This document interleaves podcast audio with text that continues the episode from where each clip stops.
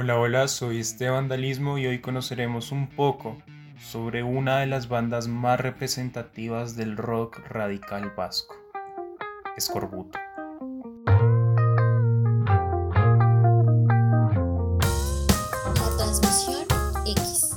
muchos de ustedes, quienes conocen esta banda, van a decir, ¿qué les pasa? Escorbuto no es rock radical vasco. Y tienen razón. Incluso el mismo grupo dijo que ellos no eran rock radical vasco y que odiaban que los metieran en ese, eh, en ese cajón, por decirlo así. Pero resulta que la gran mayoría de sus integrantes pertenecieron a bandas que sí fueron rock radical vasco y aunque no les gustara contemporáneamente, sus letras, su ritmo y su mensaje era semejante al del rock radical vasco. Pero espera, ustedes se van a preguntar, los que no conocen la banda, ¿qué putas es el rock radical vasco?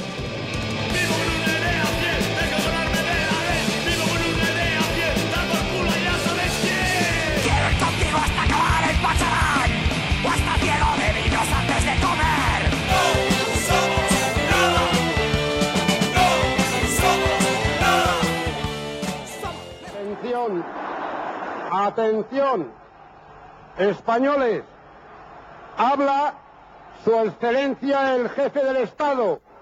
Eso surge a partir de el 20 de noviembre de 1975. Excelente fecha, maravillosa fecha. Quienes no saben qué pasó esa fecha, pues muere Francisco Franco, eh, un Hitler español, un man que medía metro 63 y se creía la gran puta verga y no era, era un mal parido total. Entonces el caso es que este man muere y a partir de eso surgen un montón de grupos radicales, tanto de izquierda como de derecha. Eso no vengan a decir que malditos izquierdistas, malditos derechistas, no. Todos hicieron cagada tras cagada. Los derechistas se autodenominaban franquistas, seguidores de Francisco Franco y que él era el puto amo y lo idolatraban y huevo nada y medio. Los de izquierda, como ETA, hicieron grupos guerrilleros que inicialmente iban por la Libertad de España. Iban en contra de esos grupos derechistas. Iban por una democracia. Se llamaban nacionalistas de izquierda. Iban bien. Pero sus métodos eran afectaron a quienes no tenían que afectar, afectaron a mucho, al pueblo, a muchas personas que no tenían nada que ver.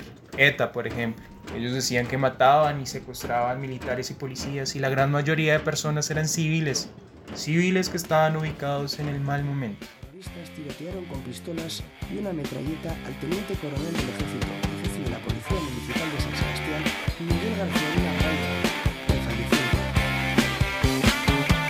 Perdida la esperanza, perdida la ilusión, los problemas continúan, sin hallarse solución, nuestras vidas se consumen, el cerebro se Entonces, los muchachos de a pie, los jóvenes, los adolescentes, cansados de toda esta represión, encuentran que España tiene varios artistas que hablan en contra del sistema que estaba impuesto, contra la monarquía, de la religión, del capital, del sentido militar. Pero a los muchachos ya no les gustaba eso del folclore, de, de la música protesta que se llama en Latinoamérica. Ellos encontraron un sonido nuevo, el punk. Todos sabemos que el punk en la década de los 70 estaba surgiendo en Inglaterra. Todos conocemos que Clash, que los Sex Pistols, que Ramones y bla bla bla. ¿Qué pasa? El País Vasco tenía un cerco. Imagínense que estaba cercado. Y llega el punk un poco tarde. Poco tarde de qué? Dos, tres años. Y entonces estos muchachos, los adolescentes del País Vasco, encuentran el punk rock. Parce, de ahí salen letras impresionantes, movimiento de fanzines, de cultura alternativa, de las radios libres, de la independencia comercial disquera. Y entonces viene también todo un movimiento de moda. Os guste o no, fue una moda y sigue siendo una moda. Contracultural, pero moda. Entonces se empiezan a vestir con los estoperoles, las chalequetas de cuero. Entre más indigentes se parecieran mejor. Dios salve al rey y Dios me salve a mí. Que Dios salve al tonto que puso el dictador.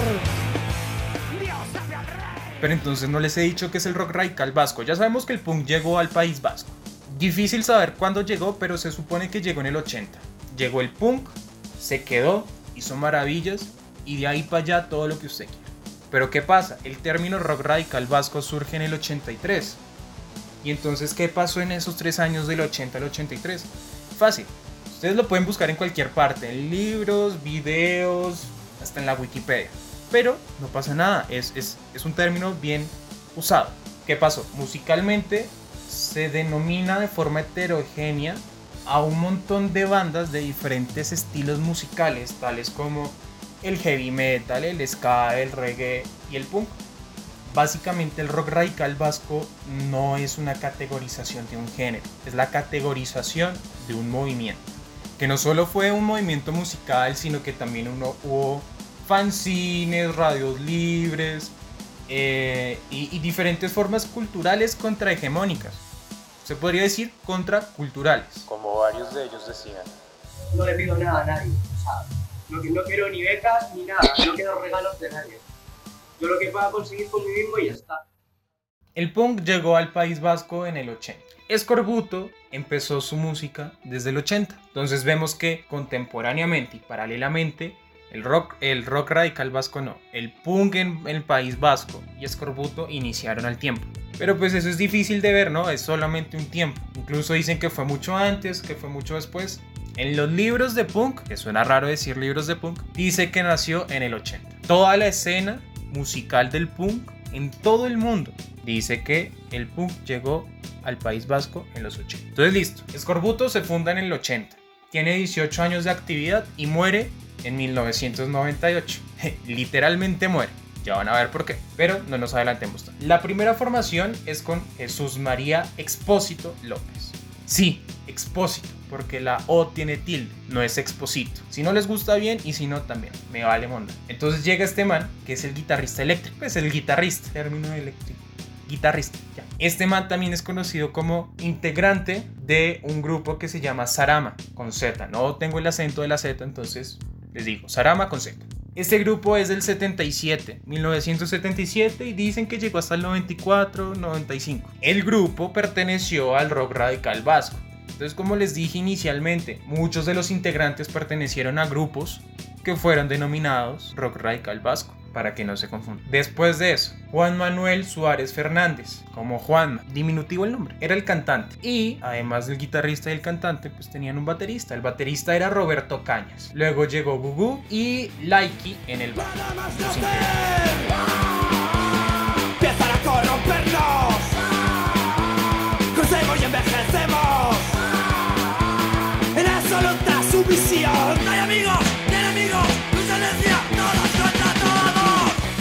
Bueno, listo, ya están mamados de la historia de este grupo.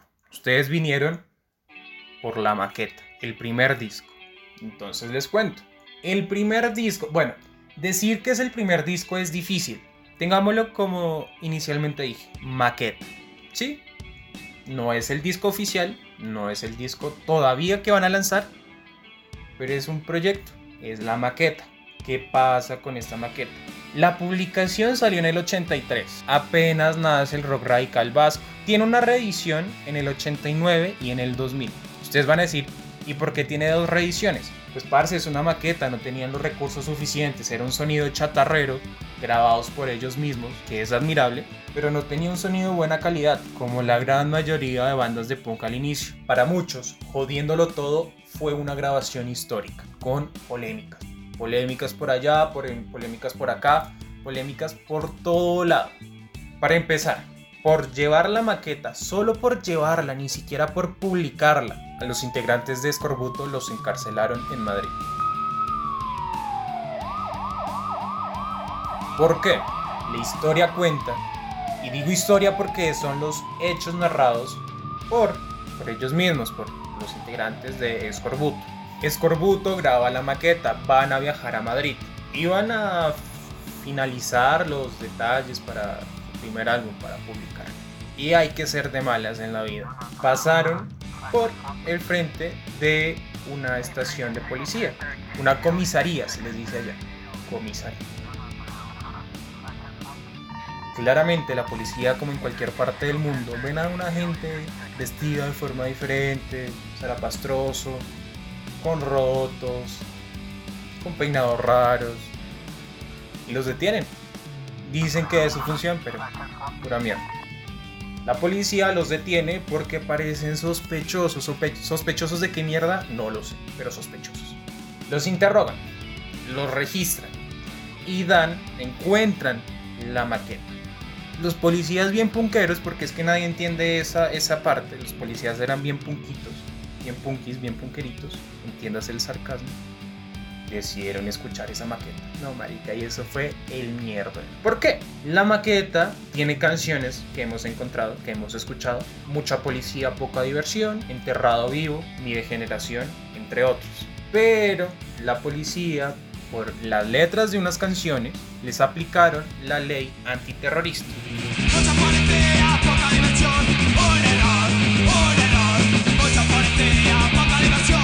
No vayan a creer que fue un encarcelamiento de 3 años, no, fueron 36 horas, pero parece que te encarcelen 36 horas solamente por llevar una maqueta, pues da rabia. Además, ellos manifiestan que se dejaron, que se dejaron no, que se sintieron abandonados, pues por grupos radicales de izquierda que defendían, bueno, radicales no, grupos de izquierda que defendían la libertad de expresión. Incluso ellos dijeron que se sintieron abandonados por sus propios compañeros de la escena, del movimiento. El caso. Uno de los motivos fundamentales, además de las, bueno, las canciones, una de las canciones fundamentales por la cual eh, los encarcelaron fue por tres canciones. ETA, es una canción que le cantan a un grupo de extrema izquierda. Escúpele, bueno, escupe a la bandera, en malas traducciones a Latinoamérica llegó ese, ese nombre como escúpele a la bandera, pero no, es escupe a la bandera. Y maldito país.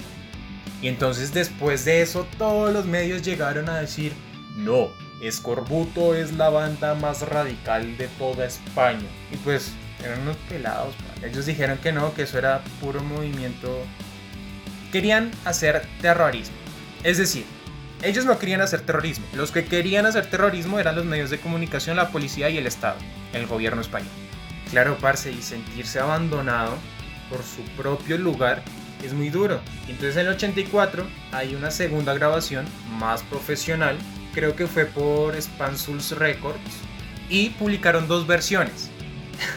una, una versión española con la canción A la mierda del País Vasco, en la cual muestran su eh, inconformidad con el abandono del País Vasco cuando los encarcelaron. Y en la edición vasca, con una canción que se llama Oh, no, no, no.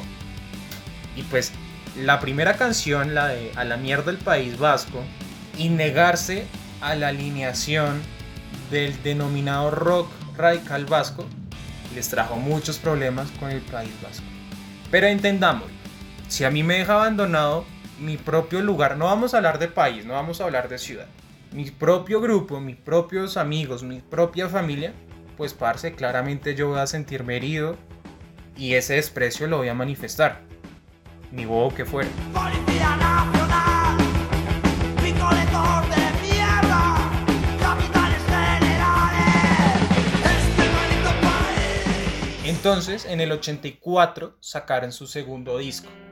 Ahí es donde tienen la canción A la mierda del País Vasco, la de las dos versiones.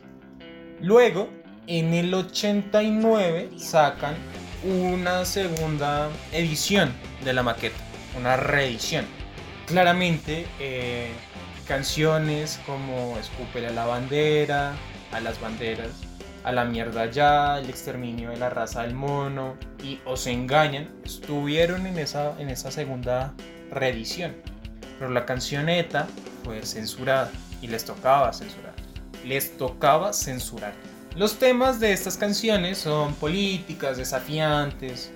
Y luego llega el 2000, donde hacen una tercera reedición, 14 canciones en total, y la versión inédita de ETA. O sea, le quitaron la censura. Las canciones que se manejaron en este disco fueron Maldito País, España, Escúpele a las banderas, a la mierda ya, o no, Policía en acción, Mierda, mierda, mierda, El exterminio de la raza del mono, Mucha policía, poca diversión, Ratas rabiosas, la increíble vida de ser un vulgar, sociedad insociable, mi degeneración, enterrado vivo, o se engañan, el silencio en las calles muertas y ETA.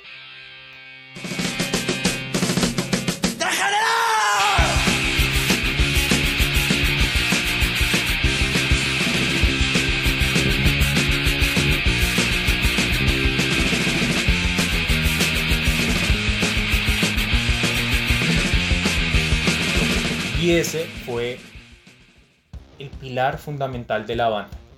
Jodiéndolo todo fue el inicio de Scorbuto. Muchos años después, dos de, dos de sus integrantes mueren. eh, un tercero dice que va a continuar con la banda, pero la banda llega hasta el 99, entre comillas. 98, 99. Ya no hacían toques, ya no grababan, ya no cantaban.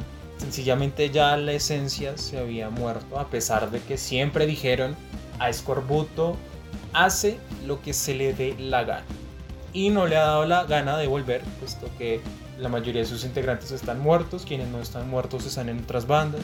Para mí, Scorbuto es una increíble banda de punk. Y si quieren escuchar más de esto, esperen los próximos podcasts. Síganos en nuestras redes sociales, arroba la transmisión X en Instagram, TikTok, Twitter. Y escríbenos, escríbanos sus comentarios, díganos qué les pareció, qué quieren oír. Estaremos muy atentos. Eso ha sido todo por hoy. Tengan un buen día y sigan jodiéndolo todo.